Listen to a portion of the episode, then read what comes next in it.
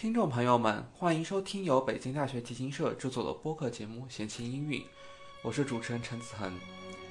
前几期节目呢，我们谈论的大多都是大家熟悉的作曲家和他们耳熟能详的作品。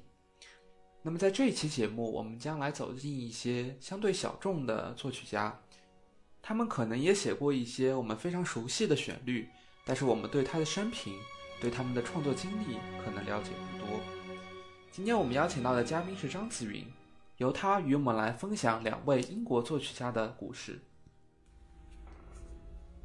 在伦敦西敏寺墓地的一角，两位作曲家比邻而居，他们是珀塞尔和沃恩·威廉姆斯。两位都是英国古典音乐的代表人物。珀塞尔生活在巴洛克时期，是埃尔加之前最著名的英国作曲家之一。而沃恩·威廉姆斯生活于近代，他的作品深刻影响了当代英国人的生活。不过，历史的巧合不仅于此。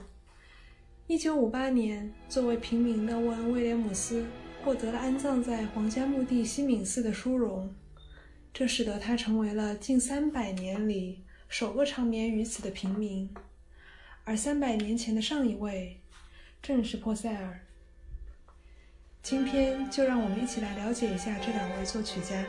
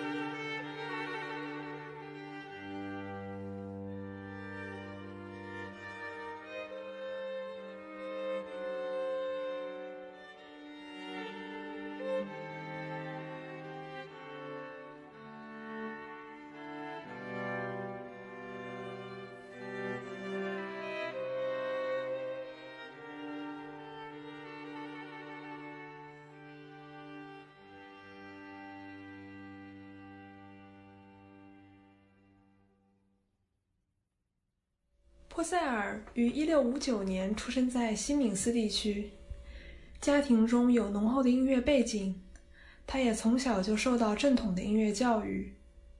传说他九岁就能作曲。二十一岁时，他被任命为威斯敏斯特大教堂的管风琴师，后来又成为了皇家小教堂的管风琴师。他一生主要活动地点都在西敏寺。他的创作和当时许多作曲家一样，主要是围绕着宫廷、教堂等场合展开。他的作品包括赞美诗与圣歌、宫廷音乐这种仪式音乐，以及大量的世俗歌曲和世俗戏剧配乐，还有许多管风琴作品。我们刚才播放的是他的 G 小调恰空，接下来这首是他为维奥尔琴创作的 F 大调幻想曲。两首作品都由爱默生弦乐四重奏演奏。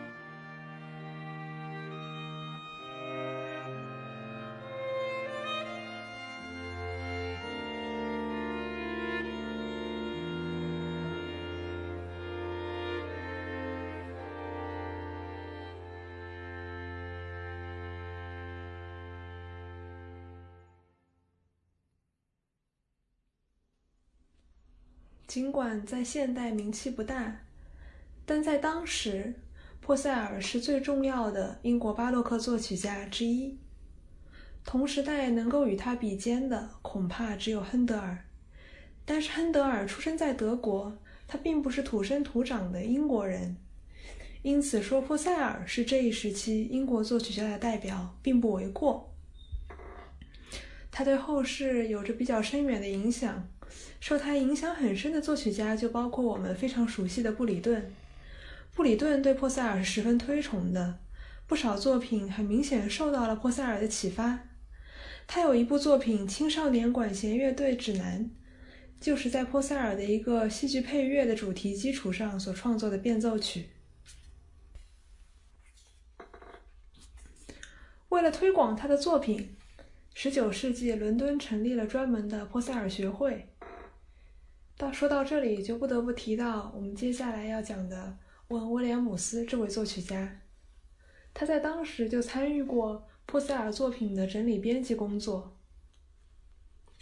沃恩·威廉姆斯于一八七二年出生在一个富裕且思想开放的家庭。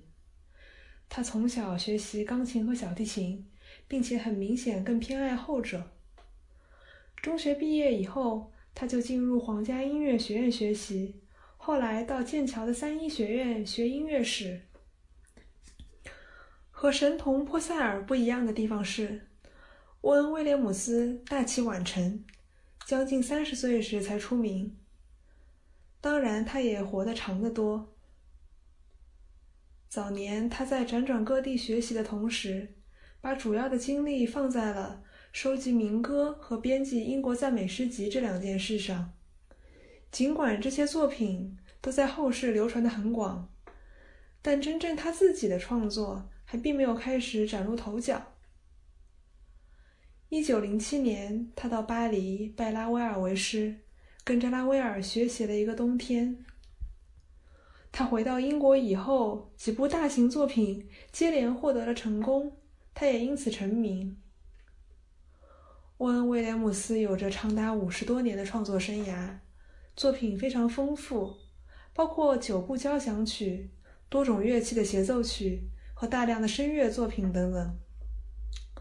尽管他给人的印象是一个呃谨慎且内敛的人，但是其实他是一位非常活跃的社会活动家。除了咱们刚才说的民歌集和赞美诗集都是社会性作品以外，他还推动了国家青年乐团的建立，并且资助了业余爱好者的一个合唱音乐节。接下来为大家播放的是他在民歌的基础上改编的《绿袖子幻想曲》。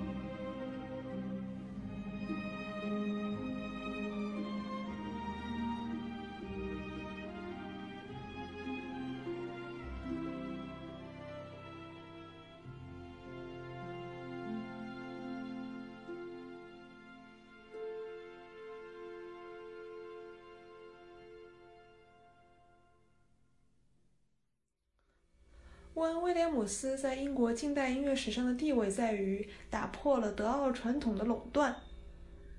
虽然他要呃向这个传统学习，就不可避免的要受到他的影响，并且他在向拉威尔学习的过程中，也受到了法派的影响，吸收了那种轻盈透明的质地，改善了他自己的肢体。但是只要听过他的作品，就能感觉到。他的声音本质上还是非常英国的，在他的那些极尽优美的旋律里，描绘了英国乡间的所有的灿烂的风景，有一种既十分质朴又带着些优雅的可爱的气息。沃恩·威廉姆斯的创作以旋律见长，和同时代的其他英国作曲家一样。无论是题材上，还是大多数时候在和声的运用上，它相对于这个时代而言都是比较保守的。但是不能否认的是，这些细密、绵长又富有幻想性的旋律，总是能最快的抓住听众的心。他的小提琴独奏曲《云雀高飞》，现在已经是小提琴曲库中的经典作品之一。也非常能体现他的这种风格。换句话说，能够将一句优美但是很简单的旋律铺成为一首，呃，首先是有内容的作品，并不容易。但是在他手里，不但能够做到这一点，而且能让人感到一点都不单调，而是非常有意味。这大概就是他的迷人之处吧。是的。那么，在这一首优美精巧的独奏曲中，本期节目也就要接近尾声了。如果您对本节目有任何想法或者意见，欢迎在我们的微信公众平台号以及新浪微博下留言。您也可以在网易云音乐上收听本节目。我们也欢迎听众向我们推荐各类喜爱的音乐，我们将会不定期整理听众的反馈，并且制作成节目向大家播出。那么，我们下期节目再见。